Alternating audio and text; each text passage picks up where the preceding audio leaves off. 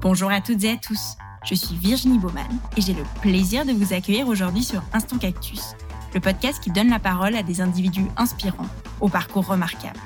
Leur point commun Ils ont su croire en eux afin de prendre leur envol et mettre en scène leur passion, talent, conviction et potentiel. Au-delà d'une simple valorisation de ces vécus passionnants, Instant Cactus se veut aussi une exploration des réflexions et questionnements qui ont jalonné leur chemin. En espérant que leurs parcours et leurs mots vous insuffle l'envie de prendre votre envol. Je vous souhaite une très belle écoute. Pour ce nouvel épisode, j'ai le plaisir de discuter aujourd'hui avec Chris Murner et sa fille Camille Duboulot, le duo de créatrices derrière la marque CC Fille. Bonjour à toutes les deux. Bonjour. Alors, est-ce que pour commencer, vous pouvez vous présenter et nous raconter un peu votre histoire? Bonjour, donc je m'appelle euh, Chris Murner, je suis maroquinière depuis plus de 40 ans, installée à Carouge, euh, dans un atelier boutique en fait que j'ai mis en place aussi euh, pour réunir tout ce que représente l'artisanat, c'est-à-dire de pouvoir faire la production à l'arrière de la boutique. Et aujourd'hui, bah, j'ai un atelier qui est plus ouvert sur la formation. Je présente euh, une jolie collection, des jolies collections dans la boutique et euh, Camille reprend la relève en fait aussi avec sa propre collection CC Fille. Super. Du coup, moi, je suis née dans l'atelier de ma mère. J'ai toujours bricolé dans, dans son atelier. Et j'ai un père qui est architecte aussi, donc le milieu artistique, c'était vraiment mon univers. Et puis depuis que je suis petite, à chaque fois que je voulais faire un sac, ma mère, elle me disait, ben, essaye de le faire. Elle me suivait dans chaque étape. Et euh, après, donc j'ai fait des études de psychologie. Et après mon bachelor, en fait, j'ai travaillé euh, à l'atelier boutique de ma mère et pour développer le site internet et différentes choses. Et puis on a discuté de qu'on pourrait peut-être créer quelque chose ensemble. Donc, euh, elle m'a dit, mais pourquoi tu dessinerais pas ta collection? Puis du coup, c'était un peu, un peu pas forcément sérieux, voilà. Un jeu entre euh, un jeu d'un cahier, en fait, comme je dessinais, Camille dessinait, et du coup, on a fait un cahier ensemble. Et on a commencé à se répondre sur euh, une idée et de jouer, euh, de voir en fait quelle était la complémentarité ou bien le répondant de chacun sur euh, des styles, sur les images. Et puis j'ai trouvé qu'elle dessinait très bien, puis qu'elle n'avait pas forcément besoin de me suivre, mais et, et je lui ai proposé qu'elle fasse oui, à la base, on voulait faire un répondant où elle créait un modèle. Moi, je créais un modèle à partir d'une même idée, mais chaque, avec l'interprétation de chacune. Puis en fait, on s'est rendu compte que bah, j'avais plein d'idées. Du coup, mm. on s'est dit, mais en fait, on va juste créer quelque chose à part. Donc, c'est comme ça que c'est parti. Du coup, euh, j'ai commencé à dessiner, j'avais plein d'idées. J'ai créé la première collection où il y a une ligne conductrice quand même en tous les modèles.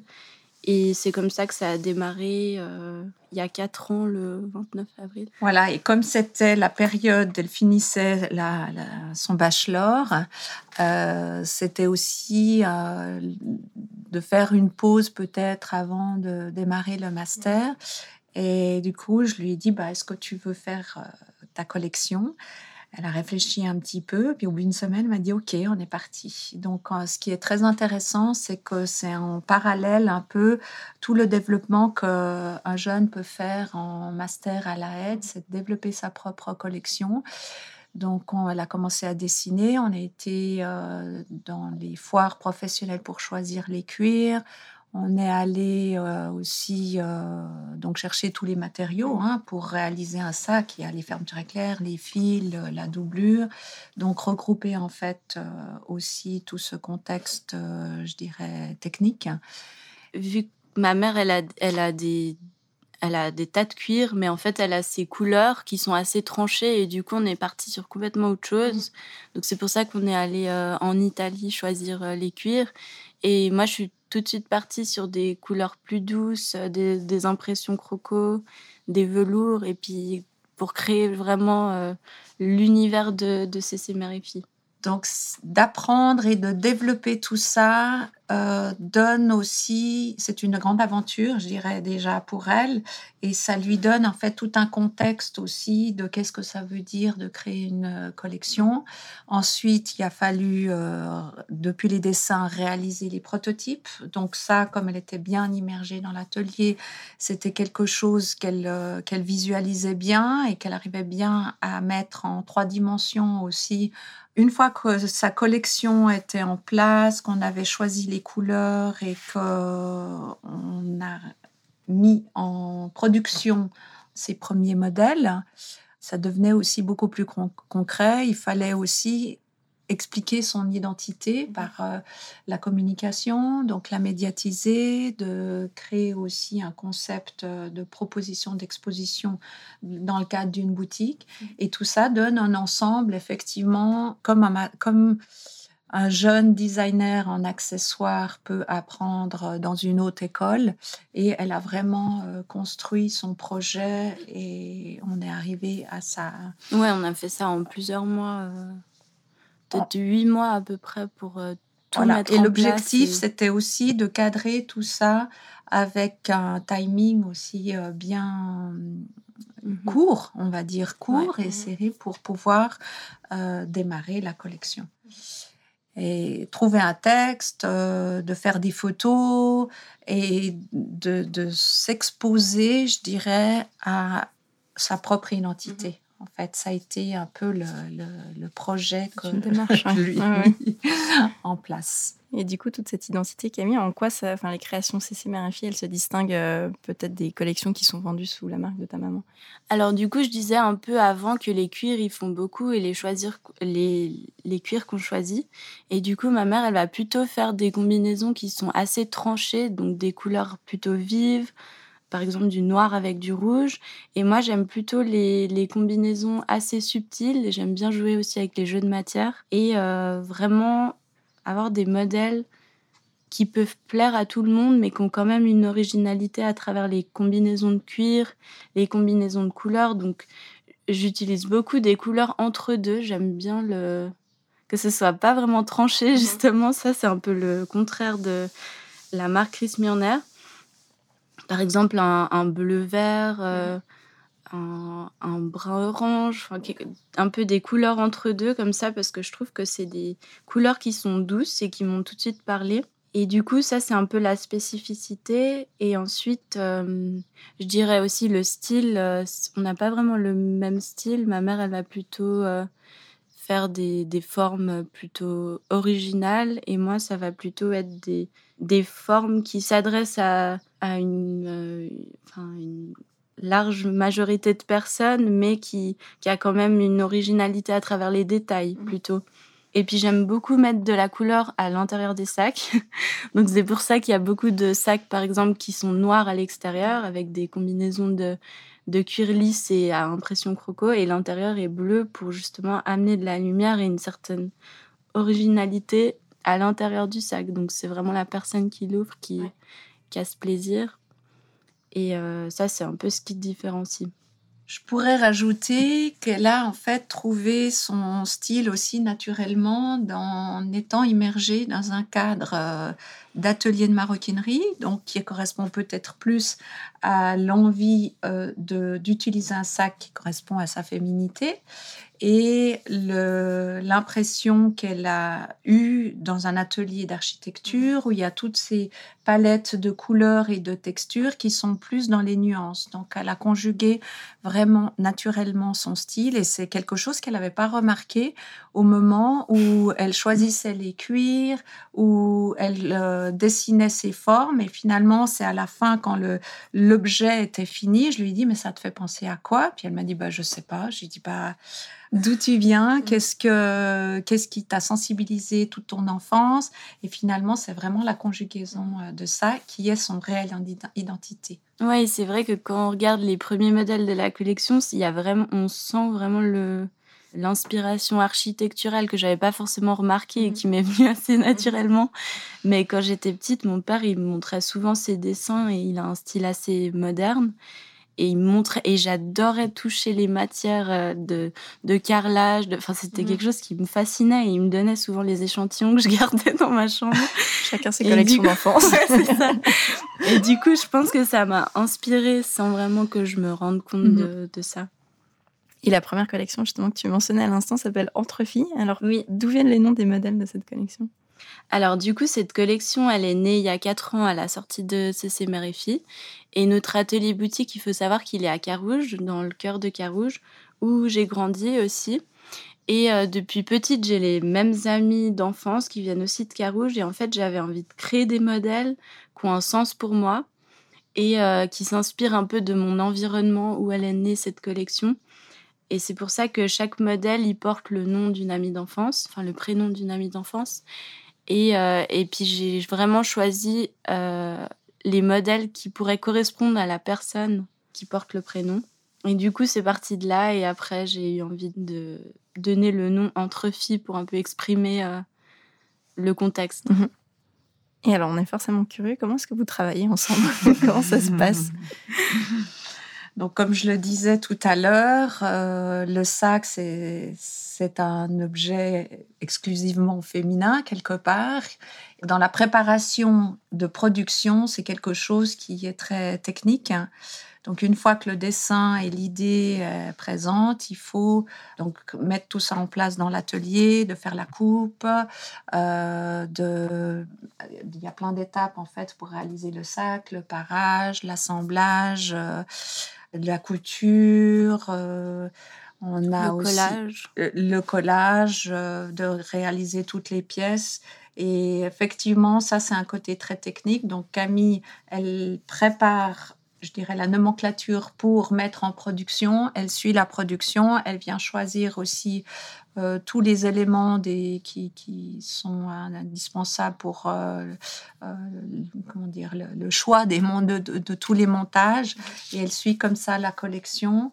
En fait, on fait des fiches. Pour, pour que ce soit concret, on fait des fiches et pour chaque modèle qui va passer en production. Et donc, on va écrire, je vais écrire pour chaque chaque couleur du modèle qui va être mis en production, je choisis les cuirs, je choisis les fils, je choisis la doublure, les fermetures éclairs. Parfois, s'il y a des, euh, accessoires, par exemple une chaîne dorée, argentée, euh, une chaîne euh, une autre chaîne, etc. Et puis du coup, après, c'est ma, ma c'est plutôt toi qui gères. Euh, voilà, donc moi j'ai l'atelier de production. Voilà, j'ai l'atelier de production, donc euh, avec des apprentis, avec euh, des fois des stagiaires, avec mon employé. Et effectivement, c'est moi qui gère par rapport à l'organisation, par rapport au timing de, de aussi dans, dans, le courant de, de, tout ce qu'il y a à faire dans la production, parce qu'il y a aussi beaucoup de choses hein, par rapport à la boutique et tout est euh, géré en fonction de, projets qu'on a mis en place, donc euh, les nouvelles collections ou bien des commandes aussi, oui, parce qu'il y a beaucoup de commandes. Ça, définit beaucoup, Donc, euh, chacune, je dirais, a son rôle. Moi, c'est vraiment la gestion de la production. D'accord, donc toi, c'est plutôt en amont. Oui, et, mais depuis quelques mois, j'ai commencé vraiment à être beaucoup plus souvent là parce que du coup, je par rapport à la psychologie, avant, j'étais un peu moitié-moitié, enfin moitié ici, moitié euh, ailleurs. Et euh, depuis la première vague du Covid, je suis là quasiment tous les jours. Donc je suis beaucoup plus. Il y a aussi des modèles que j'ai commencé à faire moi, euh, beaucoup les accessoires. Et du coup, je suis un peu plus le pied dans la production, on va dire. Avant de faire les fiches, etc., il y a vraiment la partie dessin. Ensuite, on fait le gabarit en carton pour définir un peu les, les dimensions, est-ce que ça a l'air d'être ce qu'on imaginait, etc. Ensuite, le prototype. Et ensuite, euh, bah, une fois que le prototype, il, est, il nous correspond, des fois, il y a des petits détails à changer. Bah, là, là, on commence la production avec les fiches, etc.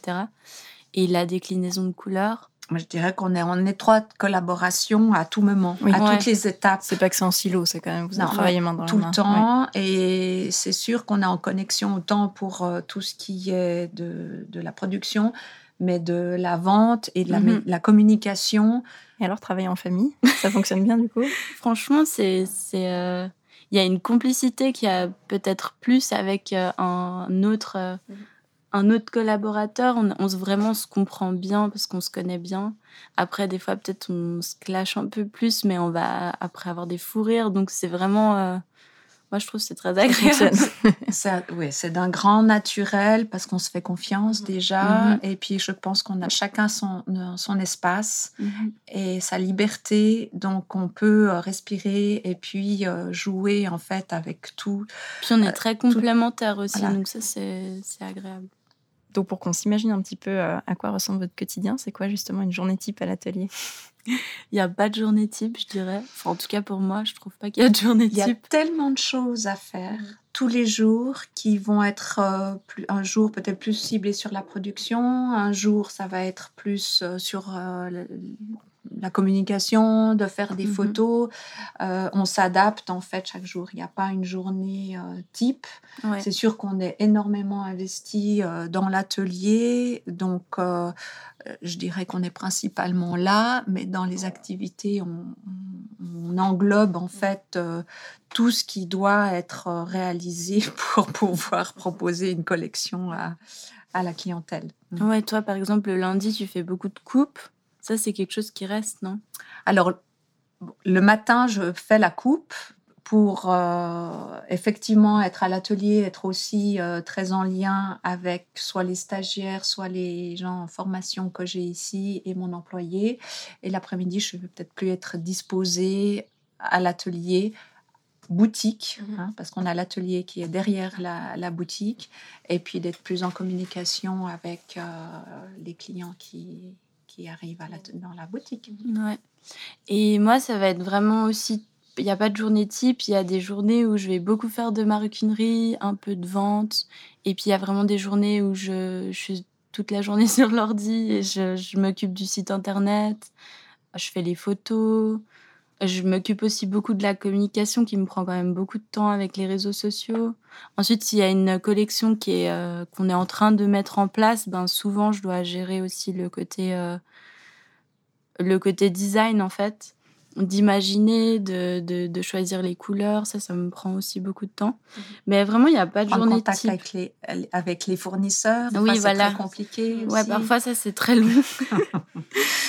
et euh, ouais, bah, c'est vraiment, il n'y a pas de journée type et je trouve que c'est ça qui est, qui est cool aussi.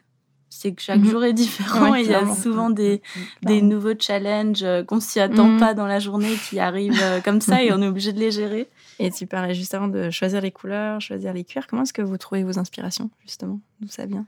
Alors, on me demande souvent cette question et j'arrive pas trop à répondre parce que ça me vient assez naturellement.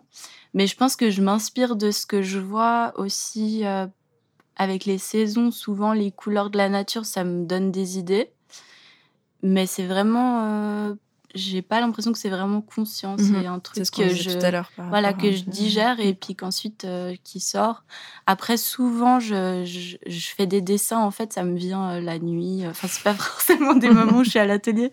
Ça me vient la Mm. nuit où je commence à cogiter et puis là, je me dis, ah, j'ai une idée incroyable. Mm. et euh, le lendemain, je me rappelle pas.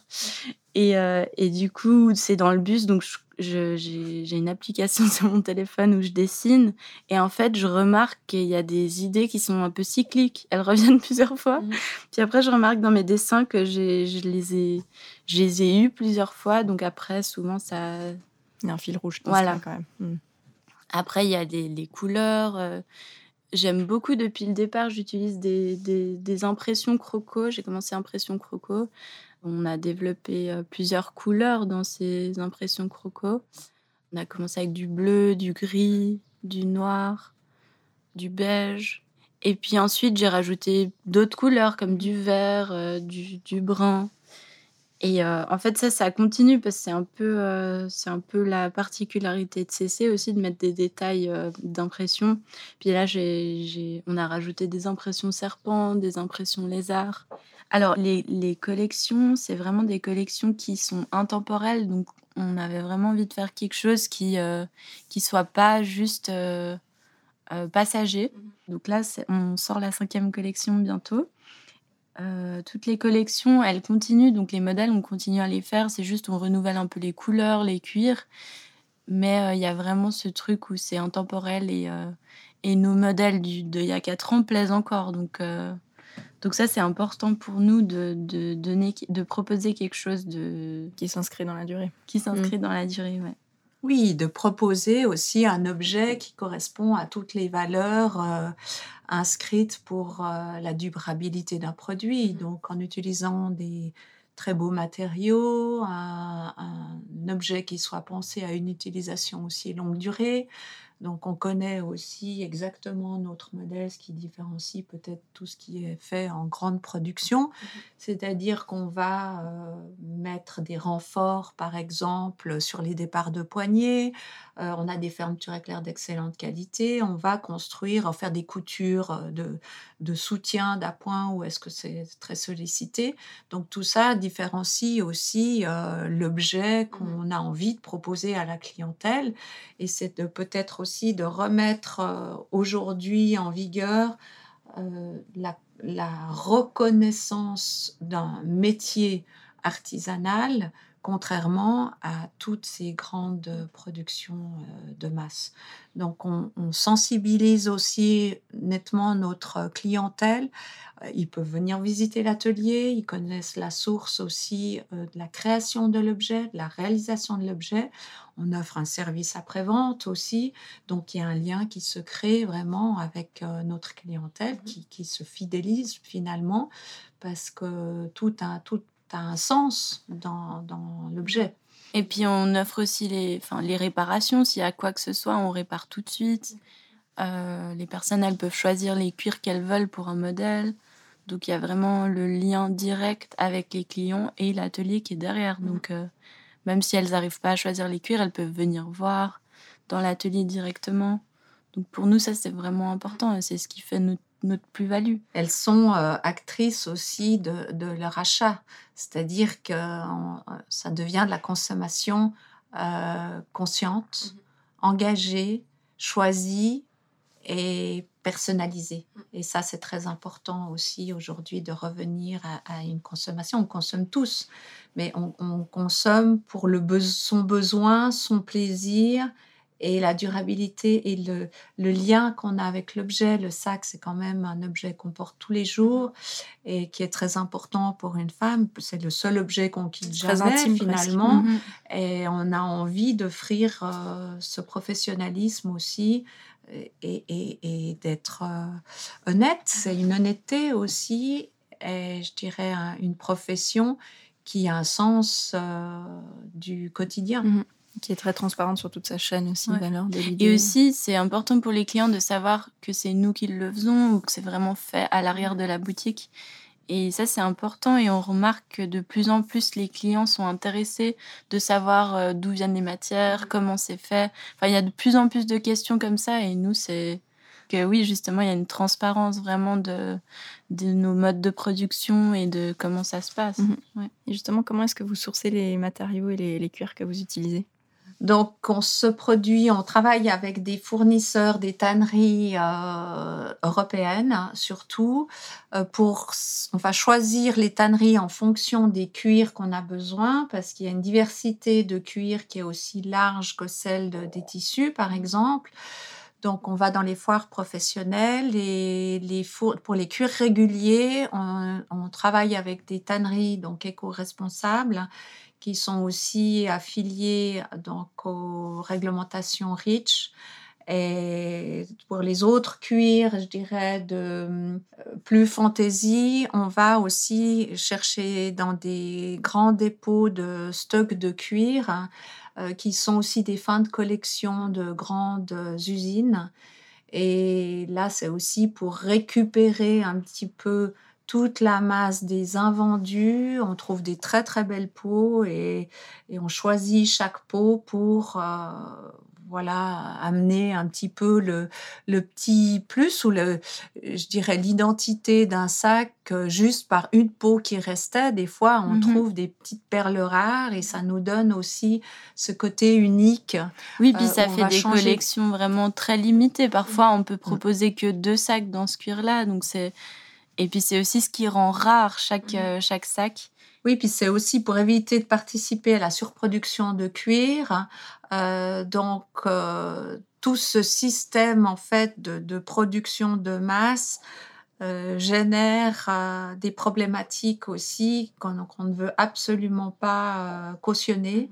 Et c'est aussi de, faire prendre conscience qu'il y a tout une, un, comment dire, un excédent. Donc on, est vraiment dans un respect de la matière, de la noblesse du cuir aussi. Hein. Le cuir est un matériau de grande qualité euh, qui, qui remplace toutes les autres synthétiques qu'on aimerait euh, remplacer. Je veux dire, euh, aujourd'hui, le cuir a sa légitimité par rapport à, sa souplesse, de, de, ses finitions extraordinaires que les tanneries peuvent offrir aujourd'hui et sa durabilité de solidité. Donc, je dirais que tout le travail de tannage aujourd'hui qui est, qui est contrôlé par euh, des labels euh, est beaucoup plus, je dirais, écologique que tout ce système de remplacement de matière qu'on dit euh, cuir végétal qui ne veut absolument rien dire parce qu'il y a des confusions au niveau des dénominations.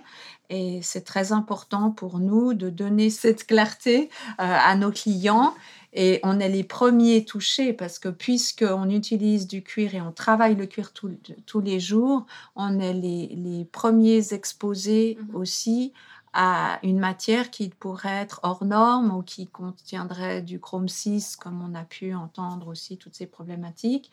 Et on filtre complètement euh, une qualité de cuir par rapport à notre clientèle, parce que nous-mêmes, on veut se protéger aussi. Donc, on travaille avec des fournisseurs qui sont aussi dans une, euh, conscience, je dirais, par rapport au, développement durable, par rapport aux, couleurs qu'ils utilisent et par rapport à la, euh, aux produits chimiques qu'ils doivent aussi utiliser les cuirs qu'on utilise aujourd'hui, les cuirs de boucherie, euh, sont réhabilités en fait dans le monde euh, des cuirs et c'est une revalorisation aussi de tous les, éléments qu'un animal en fait peut euh, offrir.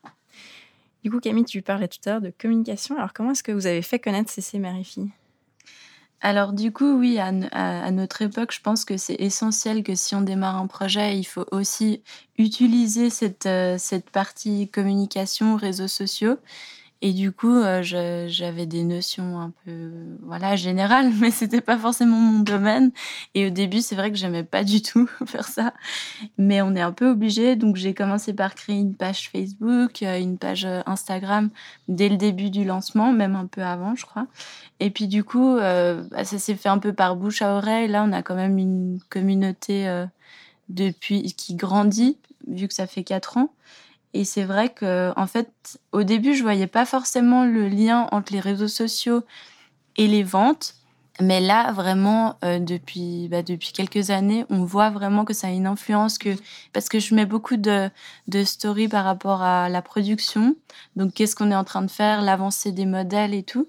Parce que j'ai remarqué qu'on me demandait beaucoup et que ça plaisait et que c'est pas forcément connu la manière dont sont créés les sacs, de voir les étapes et aussi la technicité qu'il faut parce qu'il y a vraiment des détails qu'on voit pas forcément à la fin qui sont essentiels et qui prennent du temps. Enfin, c'est vraiment un métier, euh, un savoir-faire qui est, qui est très précis et qui demande une, grande connaissance euh, au niveau des cuirs et des techniques. Et du coup, ça, je fais beaucoup de stories et souvent les clients, ils me répondent. Après, je, montre les sacs qui sont en train de, de se faire et quand ils sont finis, donc on voit vraiment l'évolution. Et, euh, et, et du coup, dès qu'un sac est fini, ben, je le mets sur les réseaux sociaux et souvent, on les vend ensuite euh, juste après. Donc on voit vraiment le lien entre les réseaux, sociaux et la vente. Donc ça, ça fait vraiment plaisir parce que du coup, je me suis rendu compte que c'était pas, enfin, je le faisais pas euh, en vain, dans le vide. Voilà, dans le vide. Et du coup, ça m'incite à continuer. Et puis aussi, j'ai eu beaucoup de clientes qui disaient que ce serait euh, intéressant aussi de, de, me filmer ou de filmer ma mère en train de faire. Mmh. Euh, et, du coup, ben, je fais de plus en plus ça. Disons qu'on on, crée une histoire, on, offre une histoire imagée, mais c'est notre réalité mm-hmm. et c'est ça qui est important. euh, l'aboutissement du sac final, c'est vraiment le plaisir et le besoin de la clientèle, mais c'est de faire connaissance avec tout ce système de mmh. production qui est un réel, euh, qui est une profession à part entière. Mmh, c'est vrai que c'est plongé dans l'envers du décor, ça plaît de plus en plus euh, pour mmh n'importe quel type de marque, mais particulièrement pour les métiers d'art. Donc vous formez depuis de nombreuses années des apprentis au sein de votre atelier afin de transmettre ce métier d'art aux jeunes générations. Alors quelles sont euh, les perspectives pour ces jeunes à l'issue de leur formation? Alors, je forme depuis toujours. Depuis que j'étais apprentie, je devais former aussi des euh, apprentis euh, que j'avais après moi. Et finalement, c'est resté en fait euh, une grande importance parce que la maroquinerie est un métier rare et un métier orphelin. Et j'ai énormément de personnes qui viennent un peu euh, de tout horizon, soit des écoles d'art, soit ils ont déjà fait des semblants de formation, ou ils ont envie de faire de l'accessoire. Donc j'ai vraiment euh, euh, eu envie de promouvoir la, formation et ma profession parce que j'ai été la dernière maroquinière pendant longtemps à Genève à exercer. Et je n'avais pas assez euh, de main-d'œuvre aussi, donc ça a été aussi une très, très bonne manière d'intégrer des jeunes apprenants dans la formation. Alors j'ai créé cette école euh, entreprise en fait, et j'ai formé plusieurs euh, apprentis, et aujourd'hui je me dirige plus sur des formations adultes qui correspondent plus à, des personnes qui sont peut-être en, soit en reconversion ou qui ont fait une partie de, formation euh, dans des autres écoles, comme je viens de le dire, dans, le design accessoire et qui euh, n'ont pas de technique. Mmh. Donc, je reçois beaucoup de stagiaires. Euh, j'ai formé évidemment, quand je dis euh, mes enfants, je peux ouvrir sur les métiers du cuir en ayant formé euh, donc Simon, le frère à Camille, sur la sellerie moto aussi, qui a une spécificité qui est plus dans le garnisseur, mais qui rejoint complètement les techniques de base de couture, de, de gabarit et de réalisation et de montage mon entreprise ouvre la porte, je dirais, à tous ces gens qui euh, ont envie de revenir dans les métiers d'art euh, et qui ont envie d'apprendre des techniques de savoir-faire, euh, je dirais, traditionnelles et surtout professionnellement de haut de gamme. Mmh et, c'est quoi alors justement les perspectives? Est-ce qu'à Genève ou, ou région, il y a suffisamment de demandes pour s'installer par exemple en tant qu'indépendant ou au sein d'un autre atelier? Une fois qu'on a été formé? Alors, la formation que j'offre sur trois ans est très complète parce que euh, artisanalement, euh, nous abordons toutes les techniques possibles, je dirais tous les objets euh, que les clients demandent. Donc, il y a beaucoup de personnalisation aussi de sac à main ou ça peut être une ceinture, ça peut être un porte-monnaie. Donc, ça recouvre tous les, les accessoires du quotidien. Et en fait, on doit répondre à la réalisation et à, au développement d'un objet de A à Z. Donc cette formation-là est bénéfique pour plein de corps de métiers, hmm. je dirais, dans l'environnement des métiers du cuir. Donc ça permet de s'insérer professionnellement. Ça, permet de, d'ouvrir son propre atelier, puis de choisir peut-être une spécialisation. Je dirais que j'ai eu des jeunes qui sont venus, par exemple, pour euh, un projet, apprendre à réaliser euh, les fours d'instruments de musique. Ça peut être euh, pour de la restauration, ça peut être pour du, travail sur de la récupération de, de toiles, ça peut être pour euh, des objets pour les enfants, une mhm. collection hommes. Ça, toutes les possibilités en fait sont ouvertes après. Puis je dirais que y a, vu que l'artisanat il, a, il a un peu disparu et que ma mère l'a sauvé, on va dire ça, il y a quelques années, euh, il y a peu d'artisanat dans la maroquinerie qui existe en tout cas à Genève en Suisse. Donc on va dire les les concurrents c'est plutôt des grandes marques et euh, ben on est un peu on est peu de, de marques artisanales à mhm. faire ça. De... Donc il y a peu de petites structures. Oui, voilà. Oui, Donc oui, c'est quand même quelque chose à, qui peut évoluer et qui a une demande. Euh, ce qui me semble important, c'est de, pouvoir perpétuer ce métier, mhm. de quel qu'il soit dans n'importe quelle spécialisation, et puis que les jeunes puissent ensuite aussi euh, transmettre eux-mêmes pour offrir à une société euh, une diversité de métiers et que, que, tout le monde y trouve euh, son compte mhm. et, et, puisse avoir ou demander sur commande ou, ou réparer euh, un objet qu'il a besoin. Et chaque métier a besoin aussi, par exemple, de, de son sac approprié. Donc euh, ça ouvre aussi toute une possibilité de, de réalisation et de, d'objets dans la conscience d'un réel choix. Et puis les réparations, comme elle l'a dit, c'est quelque chose qui est qui est quand même important dans notre euh, activité et on répare pas seulement nos modèles, mais plutôt les modèles, euh, enfin aussi les modèles d'autres marques parce que eux ne proposent pas ce service. Et euh, ben, souvent, quand on a une bandoulière qui pète d'une marque X, ben, on ne sait pas où aller et on peut aller justement chez un maroquinier comme nous par exemple et puis on le répare sans problème. Et ça, c'est quelque chose qui est important justement euh, dans, dans une optique environnementale, c'est de ne pas jeter, mais de réparer et puis de conserver euh, son sac plus longtemps. Et voilà. Mmh. Parce que plus on met son sac, plus on l'aime. Absolument. Et justement, pour rebondir sur ce que vous disiez avant en termes d'engagement, de relève, est-ce que vous pensez que la relève est là pour pérenniser tout ce que vous avez déjà entrepris par rapport au métier d'art et d'artisanat?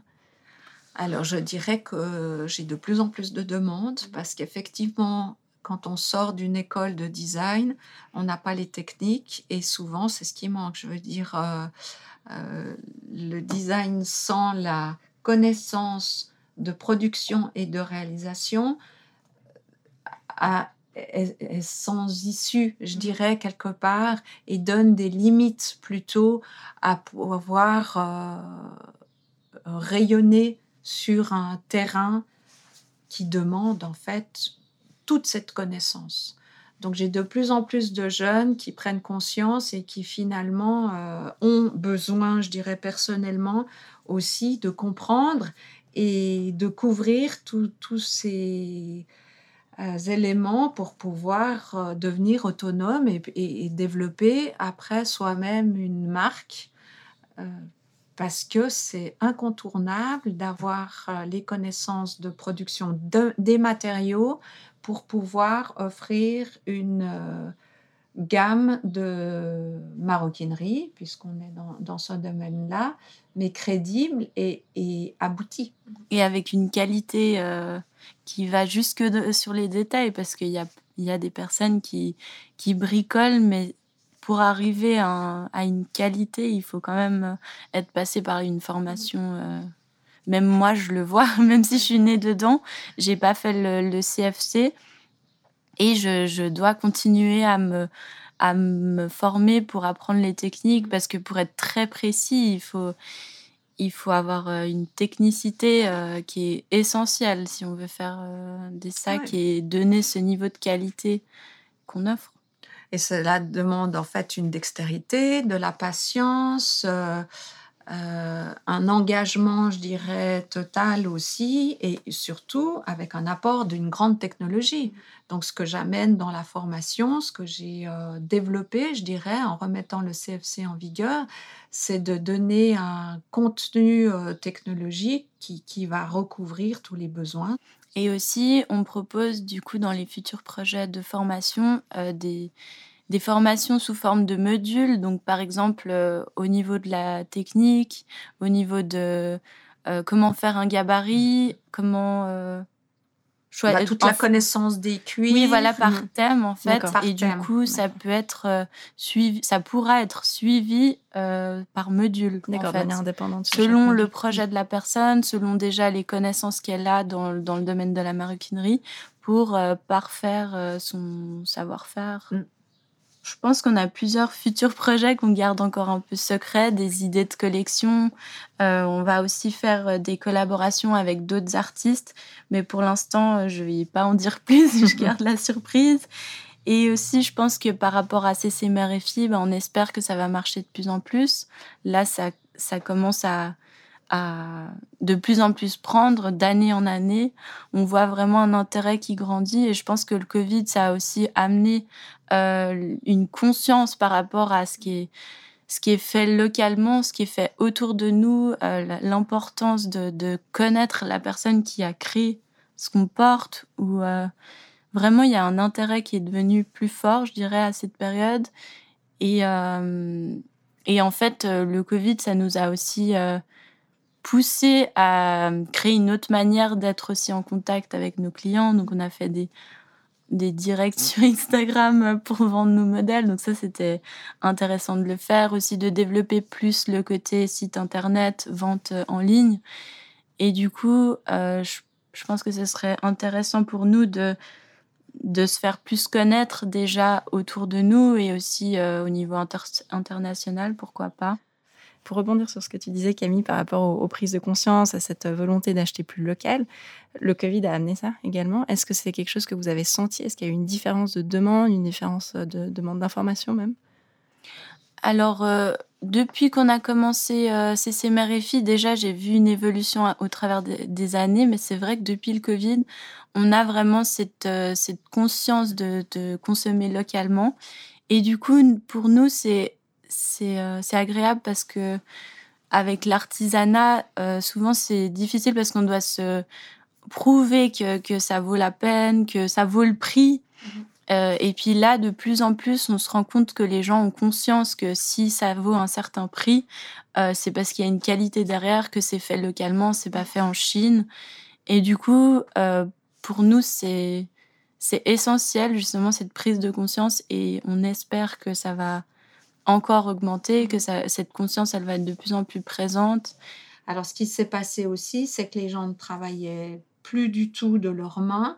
Et aujourd'hui, on revalorise aussi tout ça. Et chacun, en s'impliquant de nouveau dans, des nouvelles activités, se rend compte, en fait, le temps euh, qu'il faut pour réaliser un objet. Et finalement, toute cette vague... Euh, bénéficie, je dirais, à, tout le monde pour euh, remettre un petit peu les choses en, essentielles en, mhm. valeur. Et puis alors, aussi, oui, et puis aussi que on soit pas comparé à des productions chinoises, ce qui nous donne une certaine pression dans nos prix, de moins en moins, mais quand même une pression dans nos prix à mettre une marge minuscule à nos produits et que la production ce soit presque le prix de vente. Et du coup, ça c'est un de nos objectifs, c'est pouvoir euh, être reconnu dans le travail et puis euh, de pouvoir euh, se avoir des bénéfices qui mm. sont décents, on va dire. qui sont à hauteur du travail. Oui, euh, voilà, exactement. Mm. Alors, le mot de la fin. Un conseil que vous auriez souhaité entendre lorsque vous avez débuté votre activité? Alors, je dirais, moi, ce qui m'a vraiment. ce qui était un peu difficile au début, c'est de vraiment croire en soi et de, de vraiment être multitâche parce que quand on crée un projet, euh, il y a toute la partie euh, production, design, mais il y a aussi, comme on a dit avant, les réseaux sociaux. Si on crée un site internet, il faut savoir le faire, il faut apprendre à le faire. Il y a toujours des nouvelles tâches en fait à faire, et du coup de pas avoir peur de, même si on n'y connaît rien, à un domaine de de s'informer, d'avoir le courage aussi d'être débutant et puis de de se lancer en fait. Donc ça c'était un peu euh, même des fois j'ai un peu des mini crises de panique où je me dis oh mon dieu je vais pas réussir je connais pas. Et puis juste de souffler et dire bon je vais réussir euh, faut juste euh, avoir la patience en fait de se donner le temps de comprendre ce qu'on doit faire. Et puis mais c'est aussi ce qui est intéressant c'est qu'il y a toujours des challenges et puis c'est chaque journée ne se ressemble pas. Donc c'est c'est stimulant pour finir, si on veut vous découvrir ou vous retrouver, où est-ce que ça se passe? Alors, notre atelier boutique, il se trouve à Carouge, à la rue Ancienne, donc 43 rue Ancienne. Euh, donc, c'est la boutique L'Entrepôt où ma mère présente ses, collections Chris Murner et je présente aussi, euh, enfin, on présente aussi CC Mère. Donc, vous retrouverez tous les sacs là-bas. On a aussi un site internet, euh, chrismurner.ch, avec une section CC Mère directement. Et vous pouvez nous trouver sur les réseaux sociaux, euh, c.c sur Instagram, Facebook. Et vous pouvez aussi commander en ligne sur, directement sur sur le site internet. Si vous venez en boutique, vous avez aussi le sur-mesure, donc vous pouvez faire un modèle de A à Z. On accompagne dans la mise en place du modèle à, travers des idées que la personne peut avoir ou un dessin. Ensuite, elle choisit ses cuirs, mais il y a aussi la personnalisation de nos modèles. Donc si quelqu'un aimerait un modèle CC euh, en particulier, elle peut choisir les combinaisons de cuir, euh, parce qu'on a toute une palette de cuir à disposition. Donc voilà. Super. Ah, merci beaucoup. merci. merci à toi. On arrive ainsi à la fin de cet épisode. J'espère qu'il vous a plu. Vous pouvez retrouver le podcast et les références de cet épisode sur le site instantcactus.com ainsi que sur les réseaux sociaux. Un grand merci à toutes et à tous pour votre écoute et je vous donne rendez-vous pour le prochain épisode.